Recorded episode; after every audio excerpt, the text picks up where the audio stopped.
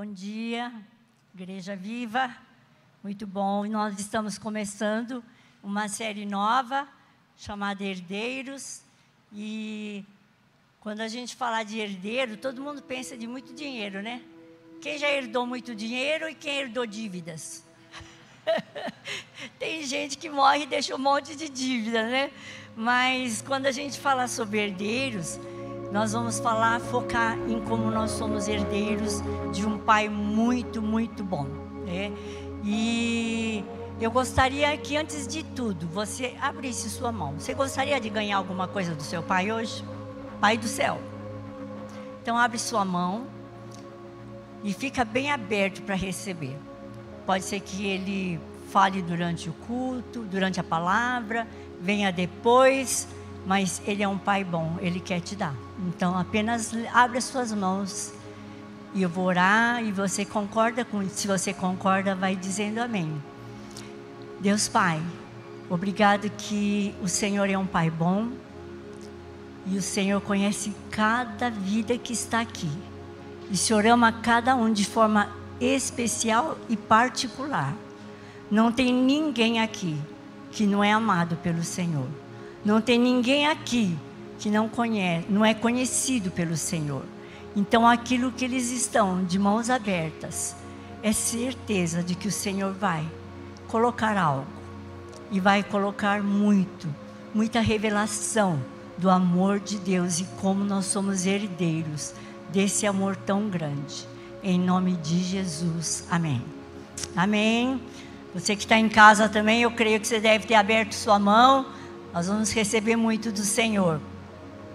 E quando falar de herdeiro, eu sempre lembro, né, que meu pai, é, meu pai era de família nobre lá no Japão e ele se converteu numa praça ouvindo um missionário inglês pregar a palavra e aí ele foi deserdado, né? Então japonês, bem, né, budista, cheio de, né, é, todo aquele ritual deles não acreditando na pessoa de Jesus e ele foi deserdado. E, e é interessante porque de um tempo, depois de um tempo, eu fui para o Japão várias vezes. Meu irmão do meu pai verdadeiro, ele que ele tinha um irmão verdadeiro, depois os outros eram irmãos do segundo casamento que a mãe morreu. Mas é, alguns não queriam receber a gente. Eu não sabia, outro dia que eu fiquei sabendo que os parentes não queriam nem ver a gente, achando que a gente foi lá para pegar a herança. Falei, que interessante, né? Mas a gente nunca não tinha nada mesmo e nem recebemos nada. Mas, falar de herança, né? Mas nós temos um Pai do céu que é muito bom. E Ele quer dar heranças. E nós somos herdeiros dele. Né? E muitas vezes a gente não tem esse entendimento de que nós somos herdeiros. Né? Aí passou um tempo, meu pai trabalhou bastante, aí veio a guerra, ele tinha muitos, muitas terras, tal, os bens foram confiscados. Aí nós ficamos sem nada de novo. Né? Mas meu pai dizia assim: Eu vou dar para vocês uma herança, que é o conhecimento da pessoa de Jesus. Né? E eu vou dar toda a condição para vocês estudarem, ou praticar um esporte, uma arte. E ele investiu nisso, com dificuldade, é, mas a gente acabou né, conseguindo toda a família se formar, ser educado, né, educado no sentido de estudar, de se formar, alguns em esporte, é, mas todos sempre tinham um veio artístico ali na minha família. E isso foi a herança. Né? E nós recebemos uma herança espiritual, que era o amor a Deus. Eu via meu pai amando muito a Deus, orando, recebi uma herança disciplina, né? Meu pai acordava de manhã cedinho e ele fazia ginástica, né? e todo dia. Depois ele tomava um banho frio, aí ele se vestia e ia trabalhar. Né? Então a gente acostumou ver a disciplina, muita coisa de heranças boas a gente foi recebendo. Mas Deus Pai é um Deus perfeito.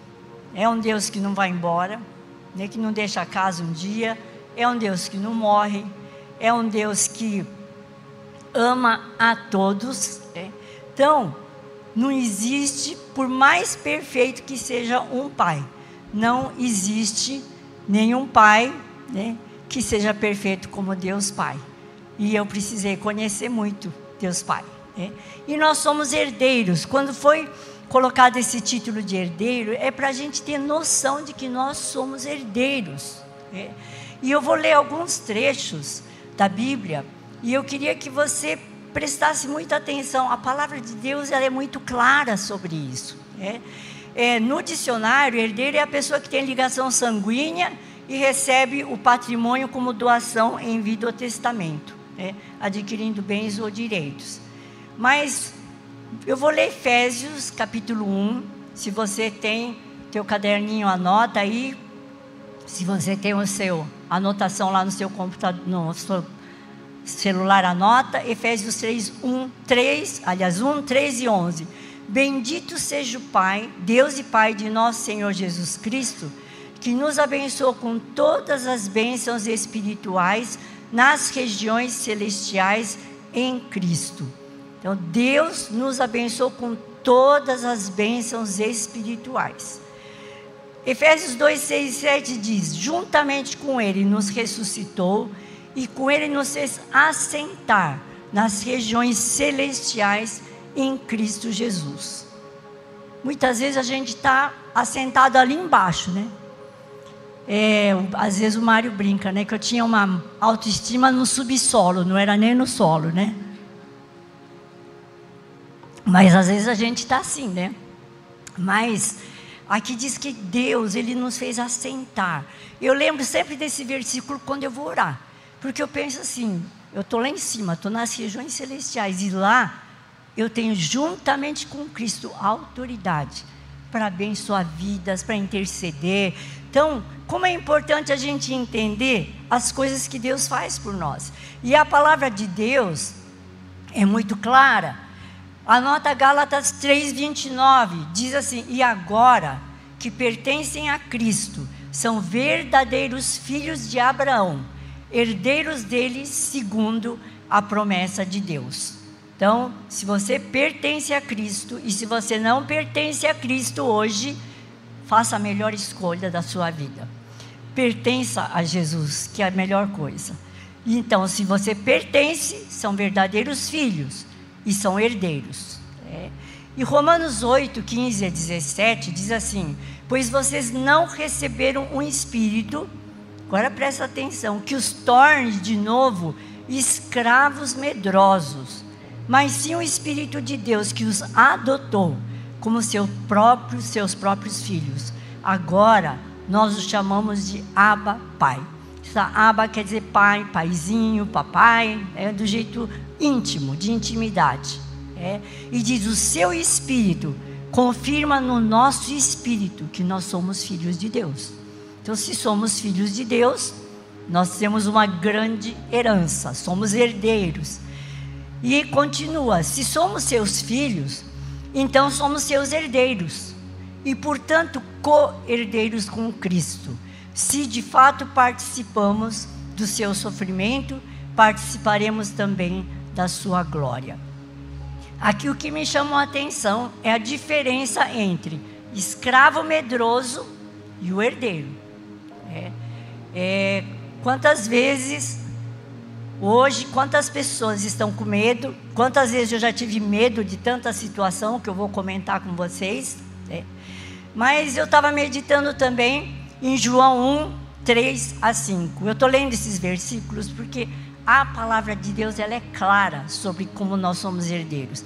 Ele diz a todos que receberam, creram nele e o aceitaram, ele deu o direito de se tornarem filhos de Deus. Em alguma tradução está escrito deu-lhes o poder.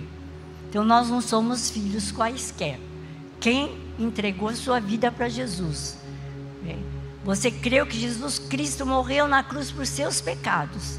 E se você não fez isso, ainda creia Falar, Jesus, eu te aceito. Eu creio no teu perdão dos meus pecados e eu te aceito como Senhor da minha vida. Eu recebo o teu perdão.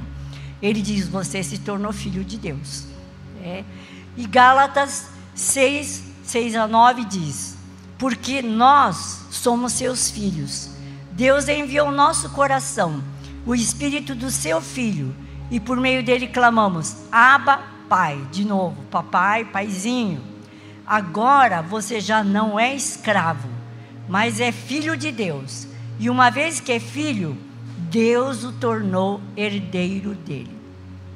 Tem coisa mais clara do que isso aqui na palavra? É, é bem clara, nós somos herdeiros.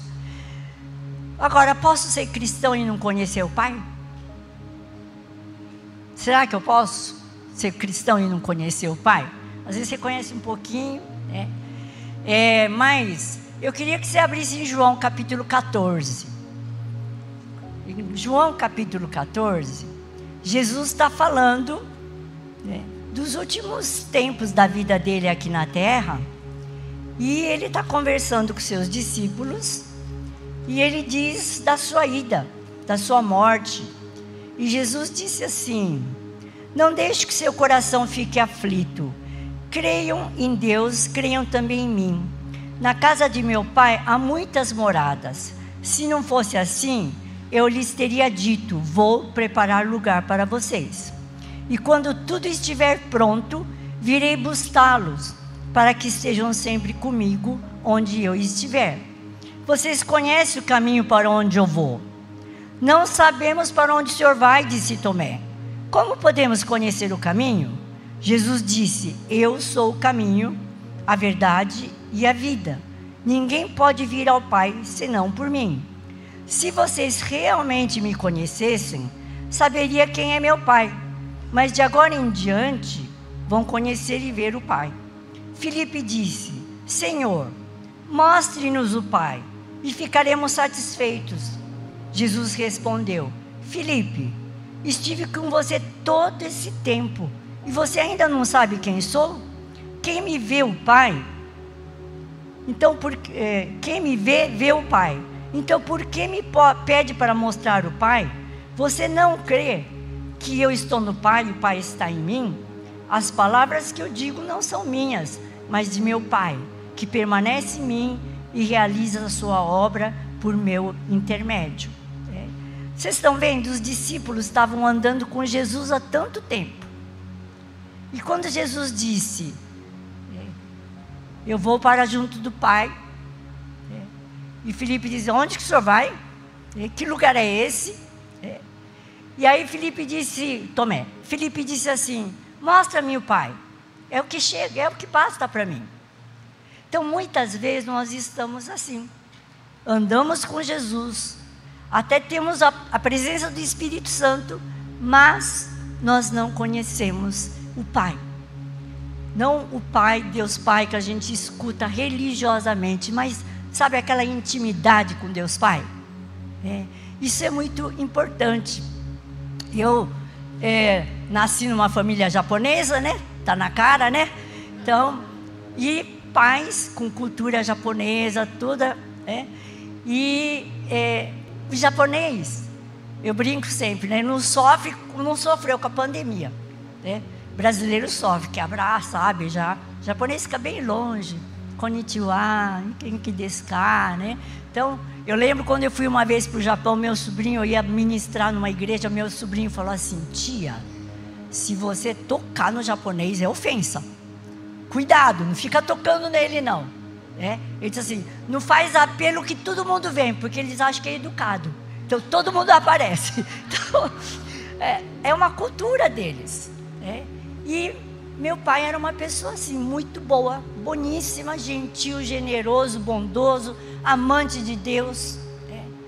Mas ele era bem cerimonioso com a gente. É. E nós éramos oito filhos. E eu lembro que às vezes os filhos brigavam. E aí eu falava assim, pai, dá um jeito nessa situação. Ele, porque cerimonioso, ele não ia né, falar nada. Ele dava e para mim ficou a semente. Deus é bom, mas quando você tiver problema, Ele não vai resolver. Vocês estão percebendo? Coisas, sementes que vão ficando na mente e que bloqueia nosso conhecimento da pessoa integral de como Deus Pai é bom. É. E eu lembro que eu falei, Deus Pai, eu preciso te conhecer. Eu até escrevi isso no meu primeiro livro, Deus faz infinitamente mais. Porque quando eu falei, Deus, eu quero te conhecer. como um pai de verdade, que se preocupa comigo. Gente, aconteceu coisas tremendas na minha vida. É, conheci um professor japonês, eu fazia laringologia pediátrica, eu queria me formar lá, e eu soube de um japonês que estava lá. E ele me acolheu, ele foi assim super gentil. Falei para ele que eu fazia pesquisa de amígdala, e falei que tem um professor japonês que faz também. Ah, eu vou pôr você em contato. Mas brasileiro assim, fala e não faz, né? Mas quando chegou em. Isso foi em junho, quando foi em setembro, eu recebi uma carta do presidente do Congresso de Amígdala dizendo, professor japonês dizendo, você é minha convidada para participar ali. Aí eu falei, Deus, como que pode? O Senhor é assim. Eu falei que eu queria te conhecer. E o Senhor está fazendo milagres, bondade para eu poder te conhecer, como o Senhor faz as coisas para mim. É. Então, Deus Pai, Ele quer se revelar para nós. É. Então, vocês lembram?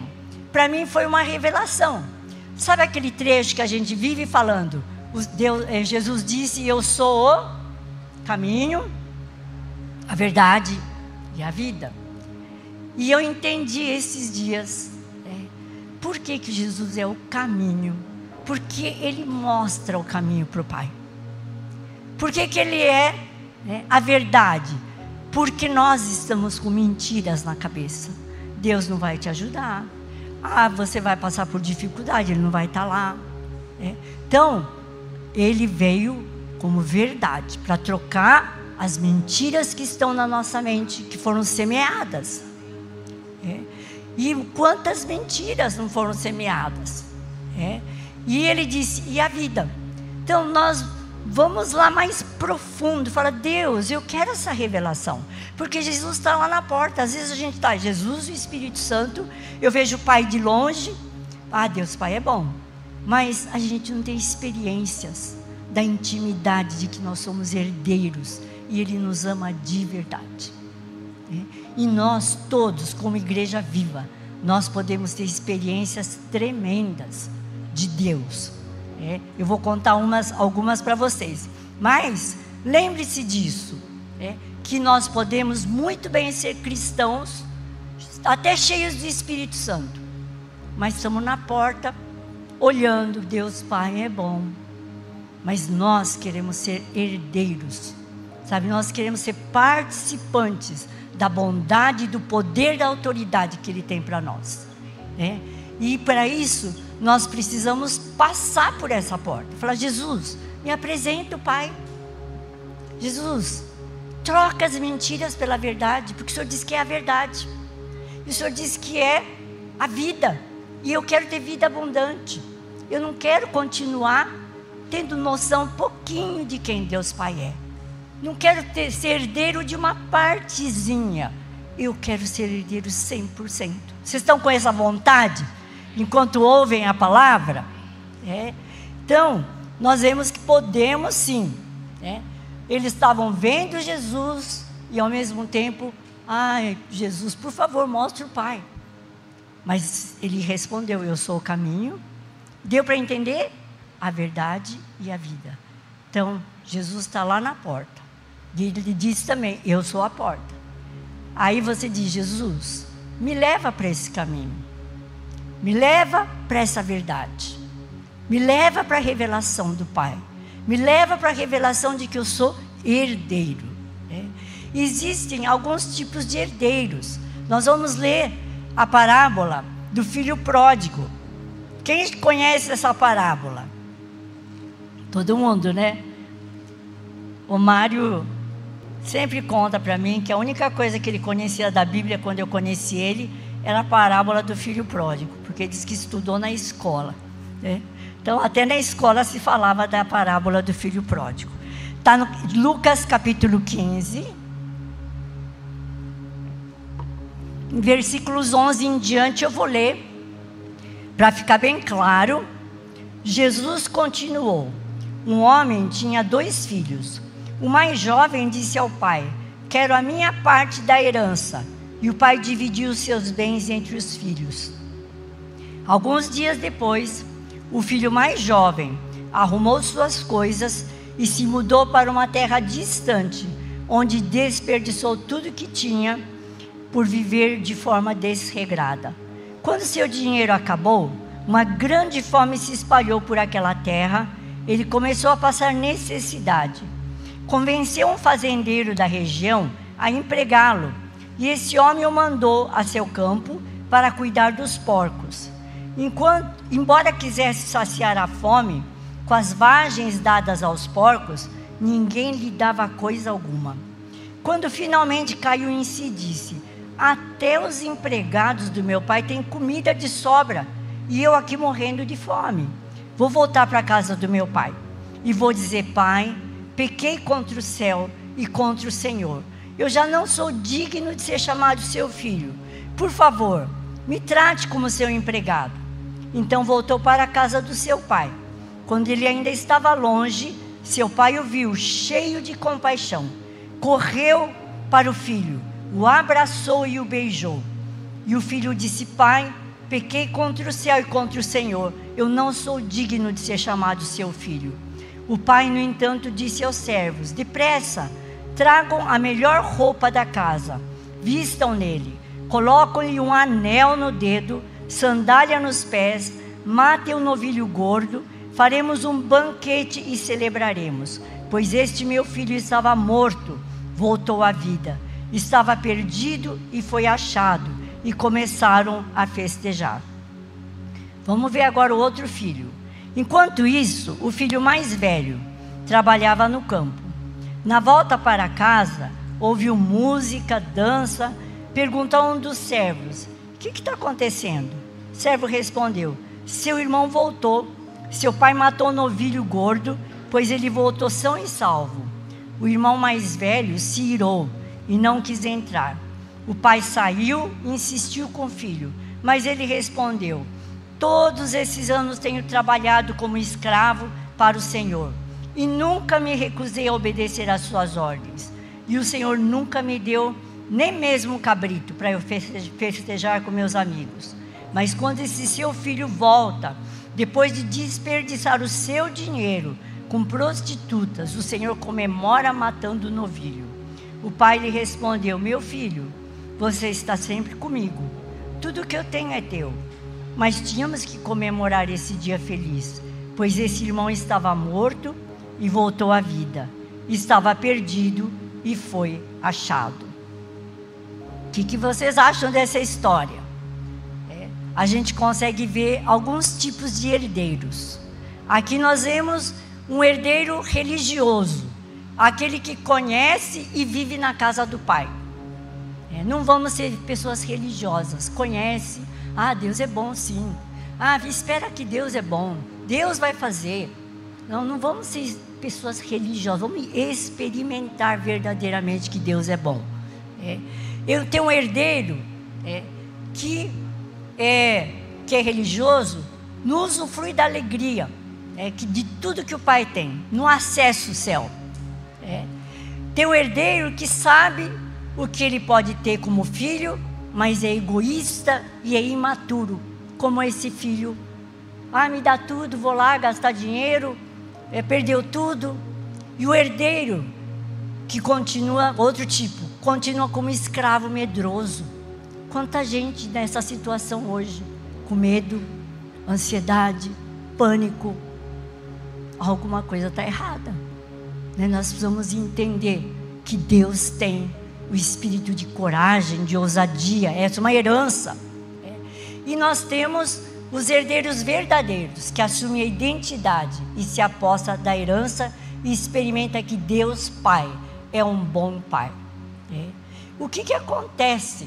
Né? na questão do, do, da parábola do filho mais pródigo. Vocês imaginam a situação? Se acontecesse com você, o filho que gastou tudo?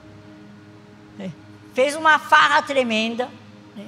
andou com as prostitutas, andou nos piores lugares e volta para casa, é? como que vocês iam reagir? É? O pai já estava esperando. Ele disse: Me trata como teu servo ele não tinha ideia de quem Deus Pai era. Porque Deus Pai, o Pai que é representado aqui, ele pegou não falou: Filho, que vergonha, hein? Olha o que você fez, papelão. Você envergonhou nossa família. A gente não faz isso muitas vezes com pai e mãe. Olha que vergonha. É, como que eu fico agora? Você volta para casa desse jeito? Gastou tudo. Ele simplesmente recebeu. Deu o anel que representava a identidade da família. Né? Pôs uma roupa nova, calçado e disse: Eu vou festejar. Esse é o Pai que nós temos. Esse é o Pai que nos ama. Esse é o Pai que não nos abandona. Né? E esse Pai nos dá sempre identidade, dá provisão e dá proteção. Nós não precisamos ficar com medo, porque Ele nos protege. Né? E nós temos o DNA dele. Agora, muitas vezes, né, nós estamos debaixo de um espírito de orfandade ou mentalidade de órfão. Essa, a, a Dauna de Silva, que escreveu o livro do Soso, ela fala, no último capítulo, ela fala sobre isso. O espírito não é espírito, porque espírito se expulsa, vai embora. Mas é a mentalidade de órfão. Sabe a mentalidade de orfandade? É aquela mentalidade que você fica se comparando com os outros. É aquela mentalidade que você tem inveja.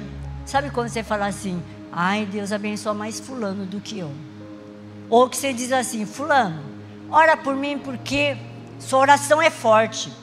Mas na verdade você está dizendo assim, se orar, ele não vai me ouvir. Vocês perceberam? Existe uma mentalidade de orfandade. E nessa mentalidade de orfandade existe a competição, filhos que lutam por algum lugar, ou como esse, esse filho mais velho trabalha, trabalha, mas não usufrui de nada, aquela religiosidade. Estou fazendo, estou trabalhando. Ele acha que precisa de performance para merecer alguma coisa. Deus é esse Deus maravilhoso. Você não precisa fazer nada. Ele te ama de qualquer jeito. É, lembra daqueles quatro pilares que eu falei uma vez? Deus é bom. É. Tudo foi feito na cruz do Calvário nada é impossível para Ele. E Deus ama todos, todos. Não tem um que não é amado. É. Teve uma, uma vez que eu tive uma situação difícil de resolver, eu tive muito problema com medo, né? Medo de pessoas e tal. E eu lembro que uma das últimas experiências que eu tive com Deus Pai é, foi essa, não sei se eu já contei para vocês, mas foi um dia que eu tinha feito, eu era muito malandrinha, né? Desobediente, rebelde, minha mãe botava de castigo e disse: Ó, quando seu pai chegar, nós vamos ver se você merece morar nessa casa. Aí, eu lá esperando, né, meu pai chegar. Meu pai chegou, eles conversaram e ela me chamou, falou: Nós dois decidimos que você não merece morar mais nessa casa. É. E me deu um casaquinho, um dinheirinho, né? Falou: Você pode ir embora. E eu desaforenta, falei, eu vou sumir desse lugar, eles vão sofrer. Aí, bom, tentei, né? Mas eu não tinha parente, não tinha ninguém. Fiquei rodando lá no bairro, rodando, não tive jeito. Voltei para casa né? e pedi perdão e fiquei na casa. Isso ficou no meu esquecimento. Mas eu tinha que enfrentar uma situação difícil e eu tinha morrer, estava morrendo de medo. E no dia que eu estava sendo preparada ali, né, no Soso, ah, na cura da alma, a libertação, a pessoa disse assim: é, Sabe que Deus Pai é o teu protetor?